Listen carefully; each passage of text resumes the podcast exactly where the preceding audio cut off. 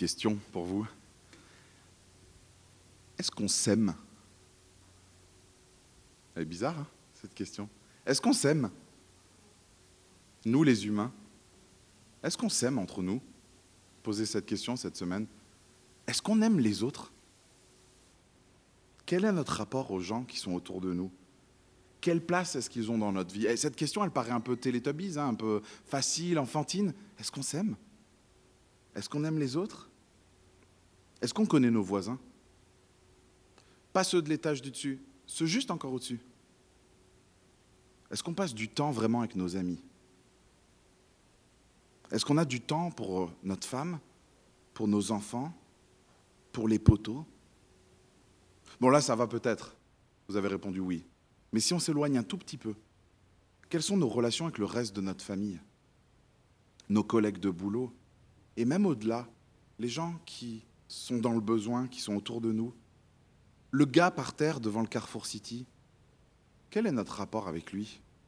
Au parc, les gens, les autres Quel est notre rapport aux autres? Quelle est notre attitude? Combien de temps est-ce qu'on leur consacre? Ça fait beaucoup de questions. Hein. Et j'espère qu'elles vous font réfléchir parce que ce sont des questions qu'a dû se poser l'homme qui écrit ce texte, le Coëlette, un roi appelé sage, le plus grand sage de son époque. Et il nous livre ses réflexions. Et cet homme, c'est très simple il se pose une question. Il veut comprendre pourquoi il se lève chaque matin. Il veut comprendre c'est quoi le but de la vie, quel est le sens à cette vie-là? Sur Terre. Quel est le but? À tout ce qu'on fait, à tout ce qu'on entreprend, à tous nos rêves, à tous nos désirs, ça va où? Qu'est-ce qui reste? Quel est le but? Et il veut des réponses. Il ne s'amuse pas juste à balancer des questions comme ça, il veut des réponses. Et il a une grande question qui le taraude, et il l'a posée au tout début de son livre. Et je la relis. Est-ce que vous vous l'êtes déjà posée? Au chapitre 1, verset 3, il dit Quel avantage l'homme, je vois que vous le prenez, allez-y, tournez la page, il n'y en a qu'une. Chapitre 1, verset 3, Quel avantage l'homme retire-t-il de toute la peine qu'il se donne sous le soleil? Revenez à la page suivante, parce que dans ce chapitre 4, il continue ses réflexions, il continue ses observations. C'est très simple à le voir dans le texte. Regardez le verset 1, chapitre 4, verset 1. J'ai examiné. Regardez le verset 4. J'ai vu. Regardez le verset 7. J'ai examiné une autre réalité. Et regardez le verset 15. J'ai vu. Il s'intéresse toujours à l'activité humaine sous le soleil, dont il cherche le but, hein, c'est quoi le but? Mais là, ce coup-ci, il va prendre un autre angle. Il va prendre l'angle de la vie sociale. Euh, pour rester dans cette illustration du train, euh, il s'était arrêté dans la gare du temps, on l'avait vu avec Quentin la semaine dernière. Cette année, il s'arrête, euh, cette, cette semaine, j'étais au mariage hier.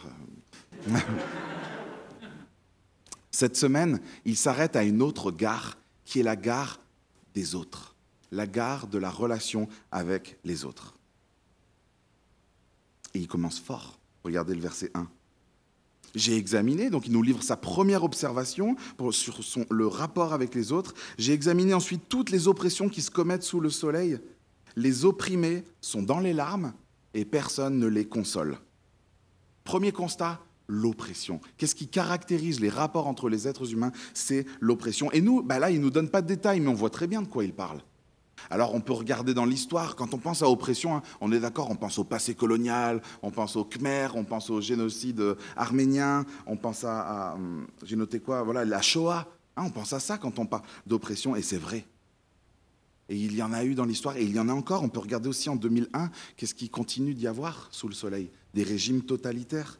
Combien de personnes fuient leur pays à cause de l'oppression, qui prend tellement de formes différentes? Et juste autour de nous, le voisin d'à côté, je regardais la barre de mon immeuble, je me disais, toutes ces personnes, qu'est-ce qu'ils vivent? Oppression au travail, oppression psychologique, peut-être il y a une femme battue, peut-être il, y a de la prostitution, il y a des injustices, de l'exploitation, peut-être il y a maltraitance sur enfants, sur mineurs, sur adultes, sur personnes âgées, sur minorités. Le Colette, lui, il voit tout ça dans les rapports entre les, hommes. Alors j'imagine qu'il a dû essayer de faire quelque chose. Hein. Il faut. Attention, il faut. Et il faut agir. Il a dû essayer, mais il est lucide. Et il dit au verset 1, La force est du côté des oppresseurs, et personne ne les console, les opprimés. Et j'imagine qu'on a déjà tous croisé, vous savez, ce, bah, genre d'oppression, ce genre d'injustice, ce genre de, violence. Hein, cette fille, tard, auprès de la gare, on passe le soir, on la voit, il y a deux, trois gars, moi ça me l'a fait l'autre soir, deux, trois gars avec un sweat à capuche, pas loin de cette fille, à l'arrêt de bus. Ou alors peut-être vous avez croisé ce gars, l'œil au beurre noir, par terre, défoncé, passe à côté, et vous avez vu ce qu'on se dit? Oh, Quelle misère. Quelle, quelle, vie. Puis on continue notre discussion avec la personne à côté de qui on est, on dit Quelle vie, mais quel monde. On ne sait pas ce que les gens vivent. Hein. Oh. Dans quel monde on vit? Puis on a des réflexions, on se dit Mais ça ne donne pas envie de faire des enfants, hein. franchement. Ça, c'est les genres de questions qu'on a, et elles ne sont, pas, sont pas récentes, ces questions. Il les a aussi, le Coëlette. Verset 2. J'ai alors déclaré que les morts sont plus heureux d'être déjà morts que les vivants d'être en vie. Cette déclaration, elle est froide, elle est choquante, mais elle est sincère. On pourrait dire, ah non, mais elle est contraire à la foi, mais il va vraiment pas bien, ce Coëlette. Non, il est lucide.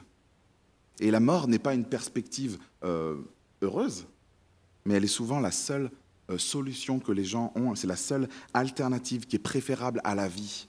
Et il s'explique, il dit, j'ai déclaré, verset 3, Plus heureux encore que les uns et les autres, celui qui n'a pas encore vécu.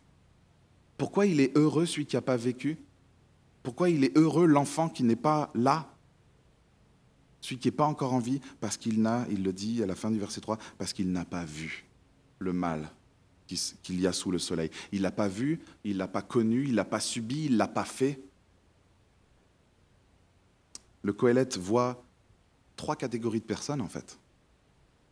Il voit les oppresseurs, il voit les opprimés, et il voit tous les autres qui regardent et qui font rien.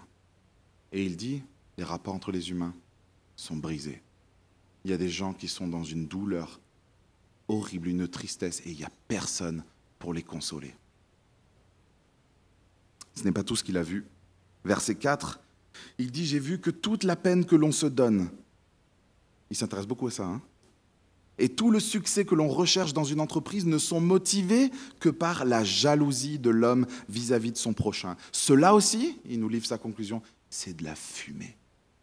Ça sert à rien. Il dit, cela revient à poursuivre le vent, essayez de l'attraper.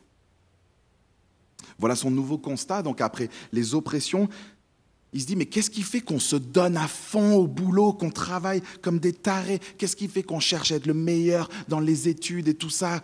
Les diplômes, les concours Qu'est-ce qui fait qu'on se donne autant de peine? Qu'est-ce qui nous motive à rechercher le succès? Il dit c'est qu'il y a de la jalousie dans votre cœur. Il y a des rivalités avec les autres. Voilà votre rapport, notre rapport avec les autres. Il y a de la rivalité. Oh, mais non, j'ai déjà filé une fiche Bristol à une pote pour l'aider pour son concours. Parce que je mettais plein de couleurs. Est-ce que c'est vrai? On, fait l'exercice, on prend le milieu de l'entreprise. Et j'ai appelé un, gars euh, que je connais, là, qui est à fond euh, start-up, euh, business, truc. Qu'est-ce qui se dit? Qu'est-ce qui se dit au boulot? Il me dit Ah, mais c'est simple, il faut qu'on les bouffe, les concurrents. Il faut qu'on leur passe devant et on analyse les stats, les chiffres, la concurrence, les classements. On veut éliminer les autres. Il y a des réunions qui sont Regardez les chiffres, on est devant. Ouais on vit dans une société qui est basée sur la perf. On est dans l'ultra-compétition, on est dans l'ultra-concurrence. Je sais que vous avez peut-être en tête, non, mais ceux qui sont infirmiers et qui aident, comprenons ce que veut dire le Coëlette et analysons le cœur, même dans un milieu hospitalier, même dans une ONG, même quand on se bat pour le droit de ci et de ça. Qu'est-ce qui motive souvent L'envie de succès, l'envie de réussite, c'est la jalousie. Et en fait, quand quelqu'un est mieux loti, quand quelqu'un est mieux payé, quand quelqu'un est mieux placé, quand quelqu'un est mieux perçu, qu'est-ce qu'on fait? On le jalouse. Et on veut sa situation, on veut sa carrière, on veut son salaire, et on veut égaler ces personnes et même les surpasser. Et alors, il faut bien qu'on comprenne le Coëlette. on connaît un petit peu maintenant comment il s'y prend. C'est bien de vouloir exceller au travail. Franchement, c'est vrai. C'est bien de vouloir euh, produire un bon produit, fournir un bon service Oui, la concurrence, elle stimule la créativité, elle stimule la croissance. Mais le Coëlette, lui, il va à l'intérieur du cœur et il examine ce qui se passe. il dit qu'il y a de la jalousie. Et on doit se poser la question, qu'est-ce qu'on recherche dans le travail? Qu'est-ce qu'on recherche dans nos études? Est-ce que c'était vraiment la connaissance, vraiment ce qui se passait en amphi, vraiment ce qu'on recevait, ce qu'on, vraiment ces compétences-là? Qu'est-ce qui motive toutes nos révisions, nos diplômes, nos concours? Qu'est-ce qui nous motive à travailler autant? Et lui, le Colette, il dit ben, c'est l'envie de richesse, de reconnaissance, de statut, vouloir être le meilleur, et c'est motivé par la jalousie. Qu'est-ce qui motive notre perfectionnisme? Ça, c'est une bonne question à se poser. Grattez un petit peu, et vous allez voir que souvent, c'est juste paraître mieux, paraître le meilleur, avoir fait mieux que l'autre, mieux que la semaine dernière, mieux que le collègue. Et il n'y a pas que dans le milieu du travail, il y a dans la vie de tous les jours. Qu'est-ce qui te motive à être une bonne maman? Qu'est-ce qui te motive à être un bon papa? Qu'est-ce qui te motive à être un bon ami, une bonne personne? Qu'est-ce qu'on veut montrer?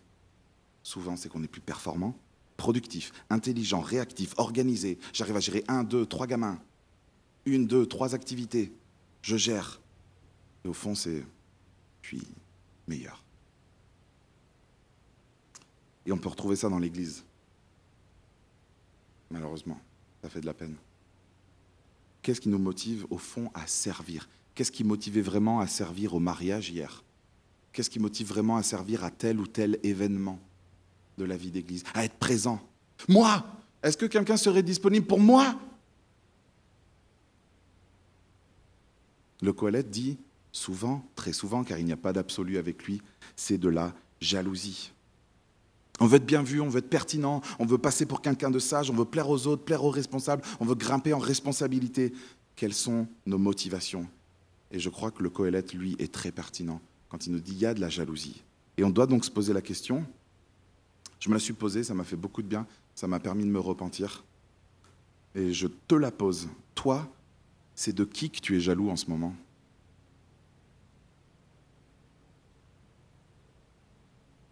C'est à qui en ce moment que tu es en train de te comparer? Et que secrètement, tu as envie d'être le meilleur?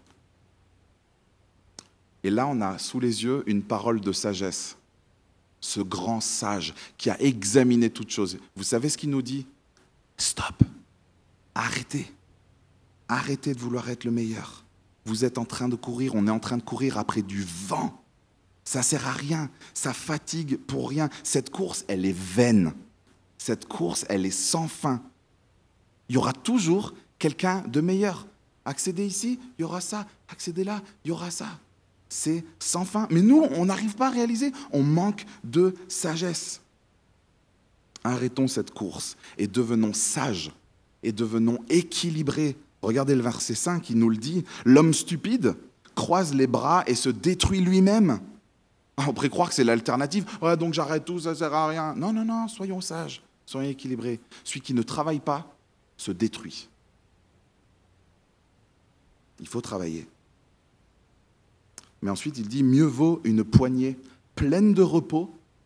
Écoutez ça, mieux vaut une poignée pleine de repos que deux poignées pleines de travail et d'une activité qui revient à poursuivre le vent. Donc il ne s'agit pas de tout plaquer et d'arrêter de s'activer, ce serait se détruire. L'homme, il est fait pour travailler et c'est bon, mais il s'agit d'être équilibré. Pour une poignée de travail, qu'est-ce qu'il faut? Une poignée de repos. Donc on a vu les oppressions, on a vu les rivalités qui caractérisent nos relations. Et troisième observation, au verset 7, il dit, j'ai examiné une autre réalité, et il nous la livre, qui n'est que fumée sous le soleil. Un homme peut être seul, sans aucun proche, sans fils ni frère, et pourtant, son travail n'a pas de fin, et ses yeux ne sont jamais rassasiés de richesse. Ça, c'est le comble. Vous voyez le fond du problème chez nous, chez l'homme. C'est pas que cet homme dont il parle, il, essaye de travailler, puis il dit mais c'est pour ma famille, c'est pour mes enfants, c'est pour donner. Moi, j'ai accepté cette augmentation qui me fait 500 euros de plus pour donner. C'est ce qui me motivait. J'ai fait gaffe à ce que ça prenne pas trop d'heures, ou même si j'ai fait plus d'heures, c'est pour donner. Non, non, non. Vous voyez le problème? La personne, elle est seule et elle travaille comme une forcenée. Son travail n'a pas de fin et ses yeux ne sont jamais rassasiés.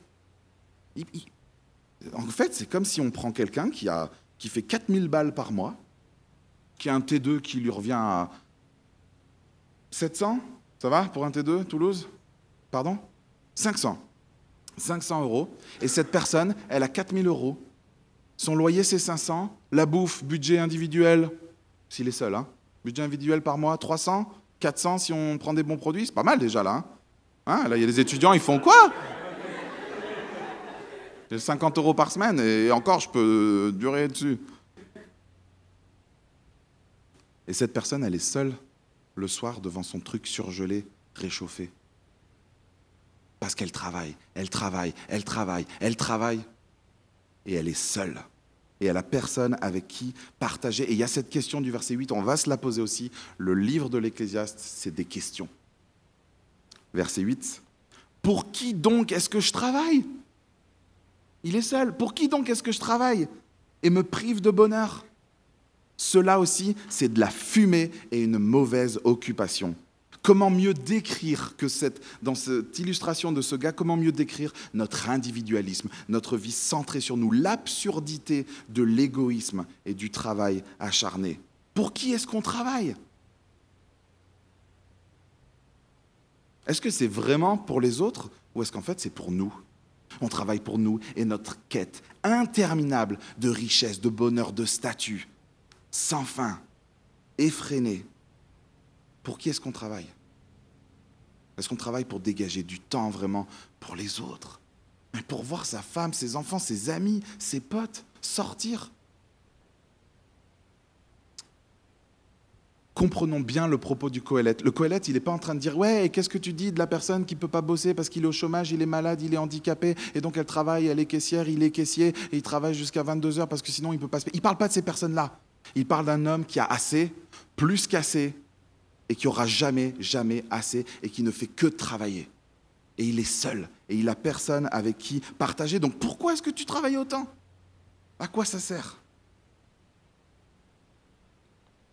Combien de fringues jamais portées? Achetées par notre labeur, hein. Combien de fringues jamais portées? Combien de motos jamais roulées? Combien de logiciels jamais utilisés? Combien de livres jamais lus? Combien de RTT qui sont transformés non pas en repos, mais en argent? Combien de barbecues jamais utilisés? Quelle tristesse. Combien de pianos jamais joués? On accumule, on accumule, on accumule. Et on est seul, et on n'a pas le temps d'en profiter, et on n'a personne à qui en faire profiter. Cette course au succès, motivée par la jalousie, il l'incarne, ce jeune homme, juste derrière. Il se retrouve seul, il s'est ruiné, il n'a personne. Combien il y a de familles qui sont brisées parce qu'il y a un conjoint qui travaille trop? Combien de chéris, on a tout ce qu'il faut, j'aimerais juste voir, j'aimerais que samedi on soit vraiment off. Combien de... Est-ce qu'on pourrait juste prendre du temps pour nous? Pour des foyers qui ont deux salaires et des loyers ou une mensualité à, mille et quelques. Pourquoi? Pourquoi se donner autant de labeur? Est-ce que nous sommes ces travailleurs acharnés, ces étudiants euh, boulimiques de révision, de concours, de diplômes et tout ça, qui n'avons plus le temps pour les autres? Après quoi est-ce que nous courons? Quelle situation dans notre vie nous voulons avoir? Et on a un conseil à chaque fois, il y a quelque chose qui est examiné, qui est vu par le Coëlette, et il y a ce, ce mieux vaut. Mais juste avant, vous vous souvenez de la question qu'on a lue tout au début, le chapitre 1, verset 3 C'est la grande question qui dirige cette première partie du livre. Quel avantage l'homme retire-t-il de toute la peine qu'il se donne sous le soleil? Vous vous souvenez de cette question? Regardez le verset 9. Il vaut mieux être deux que tout seul. Parce qu'à deux, lisez ça, on retire un bon profit du travail. Ça y est Quel avantage l'homme retire-t-il de toute la peine qu'il se donne? Là, il y a du profit quand on est tourné vers l'extérieur, quand on est pour les autres, quand on est avec l'autre. Il vaut mieux être deux que tout seul. Le Coëlette, il veut nous apprendre à vivre cette vie, les amis. Ici-bas, là. celle de demain, celle d'après-demain. Et cette vie, elle ne se vit pas en solo, mais elle se vit avec les autres. Et il y a un bon profil, nous dit, un avantage à la coopération, à travailler, à être ensemble. C'est bien. Il faut arrêter de vivre en solo. Vous m'entendez bien ou il y a la petit bruit de fond? Parce que ces bruits de fond, on les met pour travailler généralement, et là, on, on se pose et on écoute, ok? Il vaut, être, il vaut mieux être deux que seul. Ça vous rappelle quelque chose? Allez-y, dites-le. Genèse. Genèse 2, verset 18. Imaginez, on est au début de la création. Dieu crée des arbres, le ciel, la terre, les animaux, la nourriture. Il crée tout pour l'homme. Et ensuite, Genèse 2, 18, euh, juste avant, il crée l'homme. Le péché n'est pas encore entré dans le monde. On n'est pas en Genèse 3. Et il y a ce jardin qui est là, qui est disponible, qui est parfait. Et il y a Dieu et l'homme. Ah, c'est pas le pied, ça? Juste Dieu et moi, dans une relation parfaite, dans un jardin parfait. Et dans cette relation parfaite, dans ce jardin parfait, où il y a juste Dieu et l'homme, il y a Genèse 2, 18. L'Éternel, Dieu dit, il n'est pas bon que l'homme soit seul. Je lui ferai une aide qui soit son vis-à-vis. Alors qu'il est tout seul avec Dieu dans un truc parfait, il n'est pas bon qu'il soit seul. Parce que Dieu a prévu qu'on vive avec les autres, pour les autres. Et donc il a créé la femme, un autre, un vis-à-vis égal, parfaitement égal, différent. C'est sympa. Quand on est qu'entre hommes, euh, quoique quand on est qu'entre hommes, non je rigole. Euh, quand on est qu'entre femmes, ça marche mieux Non, même pas? On est bien quand on est avec l'autre, des autres, différents. Et ça, le Coëlette, il le sait. Et c'est pour ça qu'il nous donne des conseils dans les versets 9 à 12. Il nous donne un remède à notre individualisme en nous montrant de façon imagée, il va falloir qu'on comprenne, trois avantages de la vie ensemble. Verset 10, en effet, il explique pourquoi c'est mieux d'être deux que un. En effet, en cas de chute, l'un relève son compagnon, mais malheur à celui qui est seul et qui tombe sans avoir de proche pour le relever. Qu'est-ce qu'il veut dire? C'est simple, il n'y a pas besoin de moi là. À deux, on tient le coup. Avec les autres, on tient le coup plus facilement, on s'entraide, on se soutient, on se relève, que ce soit dans une entreprise, une coloc, un couple. Et combien de fois on le réalise? Combien de fois vous avez dit Heureusement que tu étais là, Heureusement que j'étais pas seul. Heureusement que ce soir-là, il y a eu machin qui est venu ou machine. Combien de fois on a vécu ça? On est fait pour être avec les autres. On a besoin de l'autre et l'autre a besoin de nous. Hashtag PEPS. Donc le petit remède, on a vu les oppressions qui nous caractérisent, on a vu les rivalités, on a vu notre individualisme, et là il nous donne des remèdes. Il nous dit qu'on est là pour s'entraider. Donc l'autre, on ne l'opprime pas, L'autre, on l'aide. On ne rivalise pas avec lui, on l'élève, on le tire vers le haut. On ne l'ignore pas en étant en solo, mais on le soutient. Verset 11, deuxième remède. De même, si deux personnes dorment ensemble, elles auront chaud, mais celui qui est seul, comment aura-t-il chaud? Alors, ce n'est pas un euphémisme là, hein, pour parler de la relation sexuelle. Ou simplement de dormir avec quelqu'un. Eh ouais, vous voyez qu'il faut être deux parce qu'au moins euh, ça tient chaud la nuit. Dormir tout seul, c'est bien plus confortable que dormir avec quelqu'un. Ça fait six ans que je me le dis. Non, il y a eu euh, peut-être un mois où c'était cool au début. En fait, le Coëlette, il a en tête là des longs périples qui étaient faits à pied. Et on, on relevait l'autre, allez, on continue, on avance. Il y avait la nuit, ils installaient le campement, il faisait froid et ils se serraient. Il n'est pas en train de parler du mariage. Ah, vous voyez qu'il faut, il n'est pas bon d'être seul et il faut, parce que sinon on n'a personne avec qui dormir. Il nous parle de la chaleur humaine. On se tient chaud à plusieurs. Cette chaleur humaine, c'est celle que tu peux donner quand tu ouvres ton appartement, quand tu ouvres ta maison. Vous savez, ces petits moments, qu'est-ce qui font du bien? Un thé, un chocolat à 85%, pas plus. Ça, après, Qu'est-ce que ça fait du bien? Vous les connaissez ces moments? Passe à la maison, on prend du temps, Il n'y a pas d'agenda, il n'y a pas de programme, il y a pas. Il y a trois choses que je voulais voir avec toi, mon pote. Ces moments-là, ils font du bien. Et on est fait pour les vivre, on est fait pour les donner, on est fait pour les recevoir. La chaleur humaine.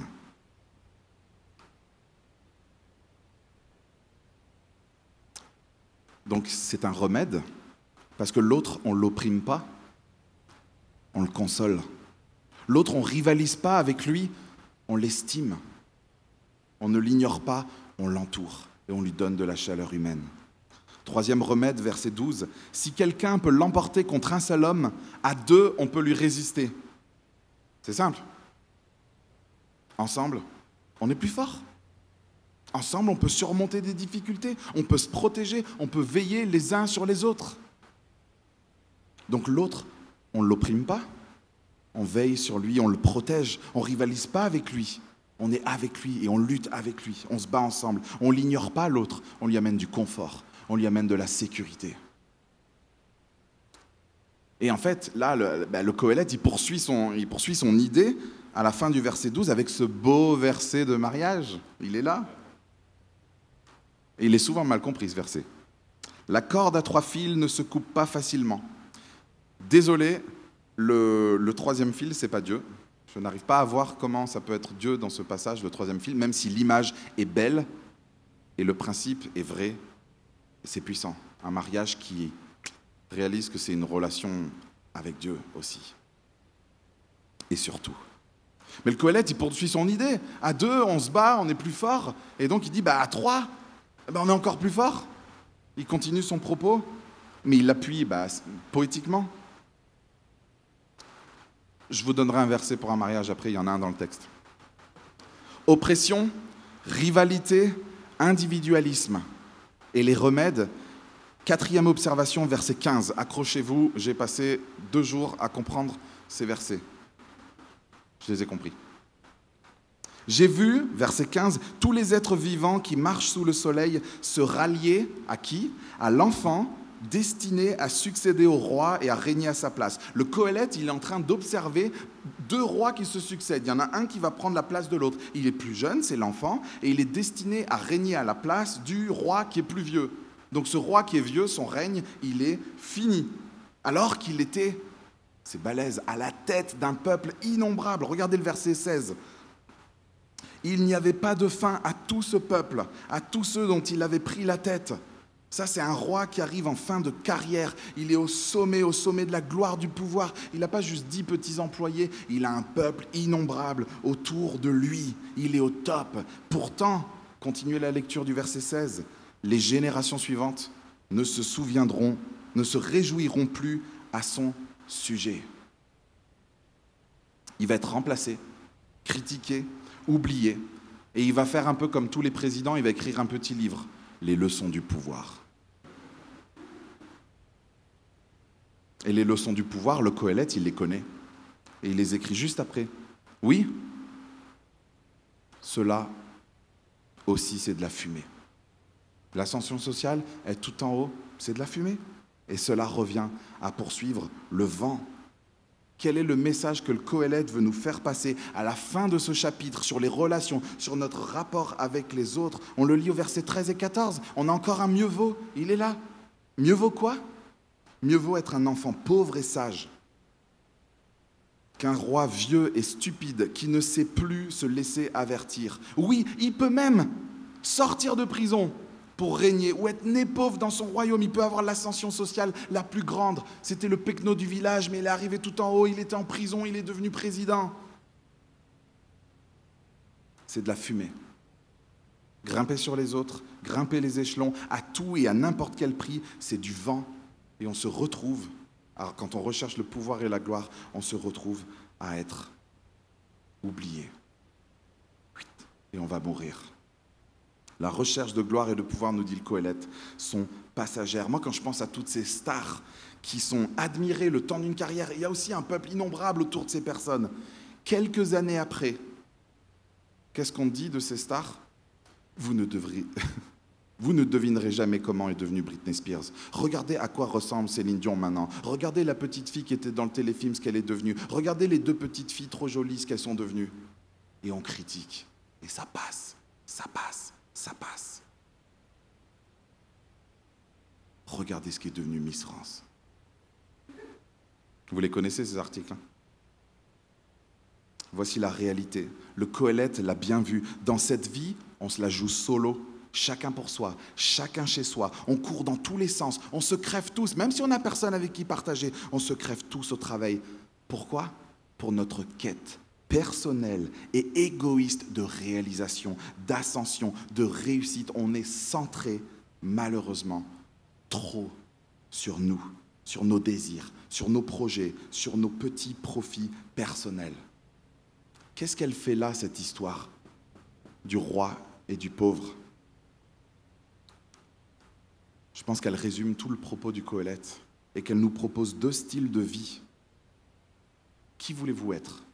Est-ce que vous voulez être un homme ou une femme sage, quitte à avoir moins, qui travaille pas trop, qui est équilibré, qui a de bonnes motivations, modéré, qui a du temps pour profiter du fruit de son travail avec les autres, avec sa famille, avec ses amis? Est-ce qu'on veut être ce genre de personne, quitte à avoir moins?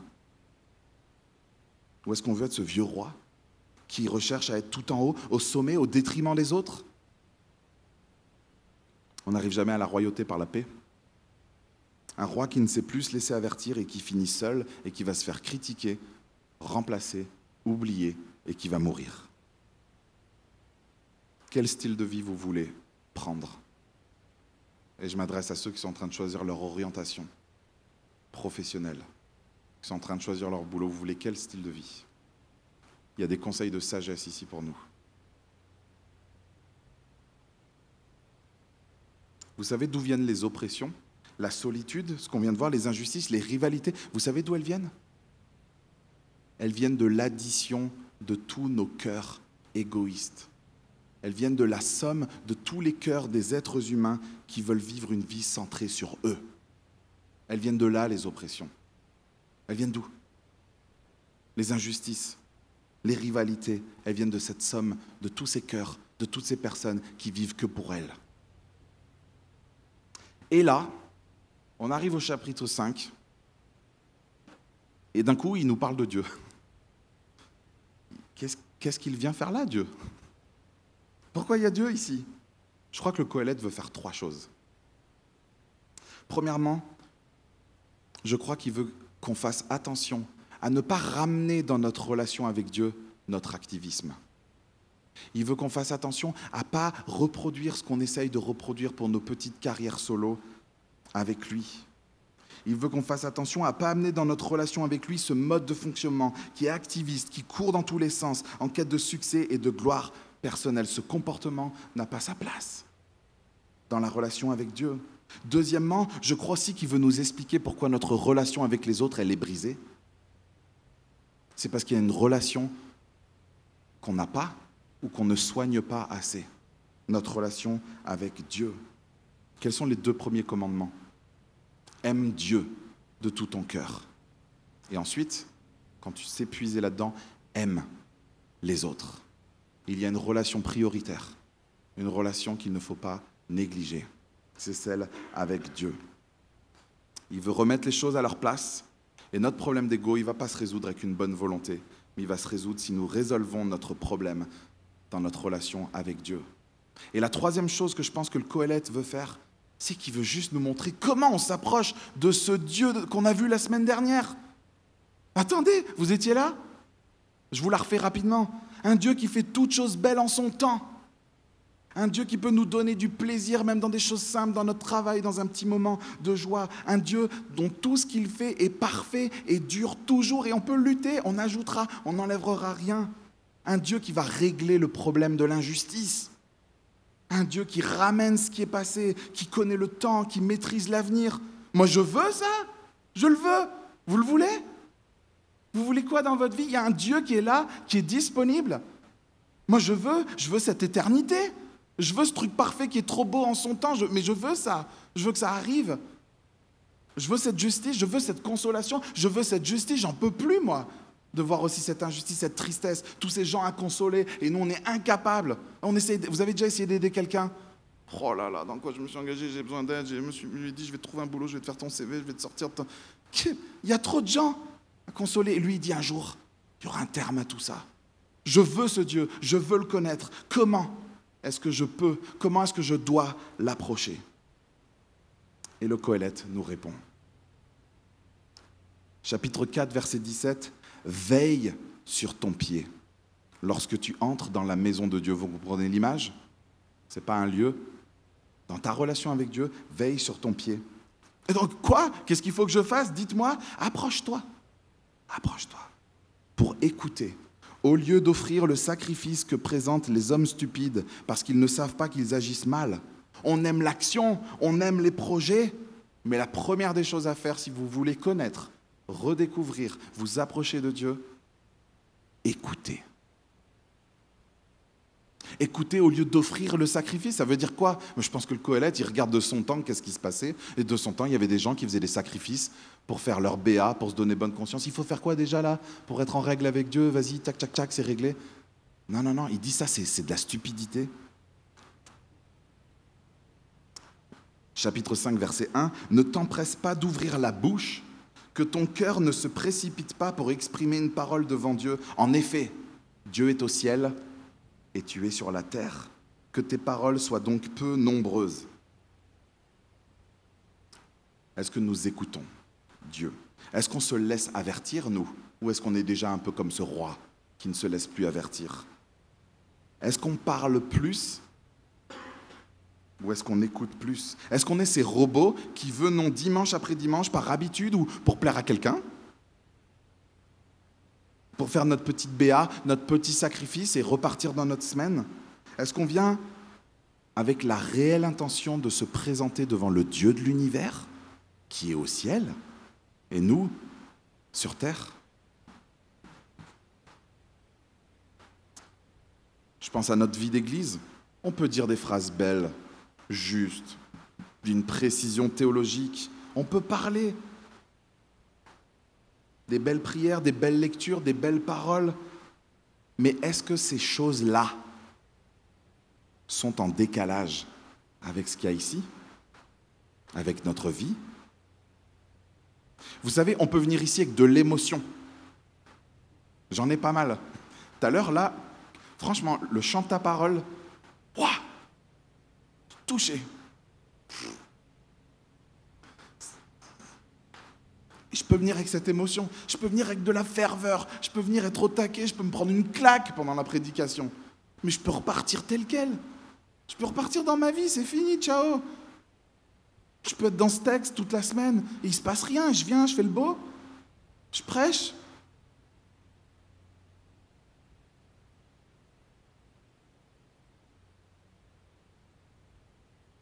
On est averti de ne pas repartir comme on vient quand on a été au contact de la parole. Vous pouvez venir ici avec toute l'émotion, la ferveur en étant intense, mais repartir comme vous êtes venu. Il faut qu'on se laisse avertir par le Dieu de l'univers, celui qui est au ciel. Et nous, on est sur terre. Verset 2. Oui, les rêves surgissent dans un flot d'occupation, et la voix de l'homme stupide dans un flot de paroles. Vous comprenez ce verset? On est des actifs, on a beaucoup de projets, et même avec Dieu, n'est-ce pas? On a des rêves qui viennent de toutes nos occupations, plein de projets. On veut créer ceci, cela, j'aimerais lancer ci, j'aimerais lancer ça, utiliser ce don. Moi, j'ai le don 2, 5, 7, j'aimerais les utiliser. On a de grandes révélations, on voit en grand. On est des activistes. Et on doit faire très attention, verset 3. Lorsque tu as fait un vœu à Dieu, ne tarde pas à l'accomplir car il n'aime pas les hommes stupides. Accomplis le vœu que tu as fait. Et voici le verset pour votre mariage, verset 4. Mieux vaut pour toi ne pas faire de vœu plutôt que d'en faire un et de ne pas l'accomplir. Vous vous rendez compte comme on a besoin de Dieu? Vous vous rendez compte comme il faut faire attention à ce qu'on dit? Quel est le dernier vœu que toi tu as fait à Dieu? Quel est le dernier engagement que tu as pris? On est là le dimanche, encouragé, repris, bousculé. On se dit Seigneur, je veux, Seigneur, je vais. Dès lundi, euh, Étienne, euh, tu me check, machin, dès lundi, j'ai décidé si, ça. Combien de fois Dieu nous a sortis d'une situation et on s'est dit Mais c'est bon là, à partir de maintenant, je vais, je veux. Est-ce qu'on a accompli ces engagements? Mieux vaut prononcer peu de vœux et les tenir qu'en faire beaucoup en l'air. Voilà notre relation avec Dieu. On a deux avertissements, vous les avez compris dans l'enchaînement Écoutez plus qu'on parle. Et quand on parle, accomplir ce qu'on a dit, ce à quoi on s'est engagé. La piété, ce n'est pas un moyen d'esquiver des choses, de se cacher, et ça peut même devenir un péché pour lequel les excuses faciles ne marchent pas, verset 5. Ne permets pas à ta bouche de te faire pécher, et ne dis pas devant un messager de Dieu, c'est grandiose comme titre, mais devant quelqu'un, un responsable, ne dis pas que c'est un péché involontaire. Pourquoi Dieu devrait-il s'irriter à cause de tes paroles et détruire le travail de tes mains? Les amis, notre piété, elle se vit dans une condition humaine faible. On est faible. Et on a besoin de Dieu. On a besoin de comprendre nos limites. On a besoin de se laisser avertir et d'être très sage dans notre comportement, dans notre relation avec Dieu. Et le Coëlette conclut, moi aussi du coup, au verset 6, Oui, s'il y a des absurdités dans un flot de rêves, il y en a aussi dans un flot de paroles. C'est pourquoi crains Dieu. Celui qui est au ciel, qui est bon, qui est juste, qui est éternel, qui est parfait, qui est souverain sur toute autre chose, il ne s'approche pas avec désinvolture, mais il s'approche avec une, une crainte. Vous avez vu qui est Dieu? Cette crainte, elle, est, est juste joyeuse, révérencieuse. Ok, ok. Respectueuse. Craindre Dieu, c'est juste être sage c'est l'écouter. Ok, j'écoute. J'écoute. Je vais, je vais pas trop m'emballer, j'y vais tout doucement. J'écoute. Je peux faire encore plus simple pour vous définir la crainte de Dieu. La crainte de Dieu, c'est celui qui a compris là qui était Dieu, ce qu'il faisait la semaine dernière, et qui se dit, ok, il est au ciel, je suis sur terre. Une autre façon encore de voir la crainte de Dieu, c'est de réaliser que je suis sous le soleil, il est au-dessus du soleil. Je vous lance un défi d'apprendre à connaître Dieu, le Dieu de la Bible, de juste de réaliser que lui, il est au ciel, que vous, vous êtes sur terre, et de le prendre au sérieux. Et je vous mets au défi de, de vous laisser enseigner, de vous laisser avertir. Essayez d'appliquer. Essayez d'appliquer ce que vous entendez. Essayez d'écouter et d'appliquer cette sagesse à votre vie. Et vous allez voir qu'il peut vous apprendre à vivre cette vie ici-bas. Lui, il a même un projet pour la vie d'après. Si nous ne sommes pas en harmonie avec le Dieu de l'univers, nous ne serons jamais en harmonie les uns avec les autres. Je vais prier pour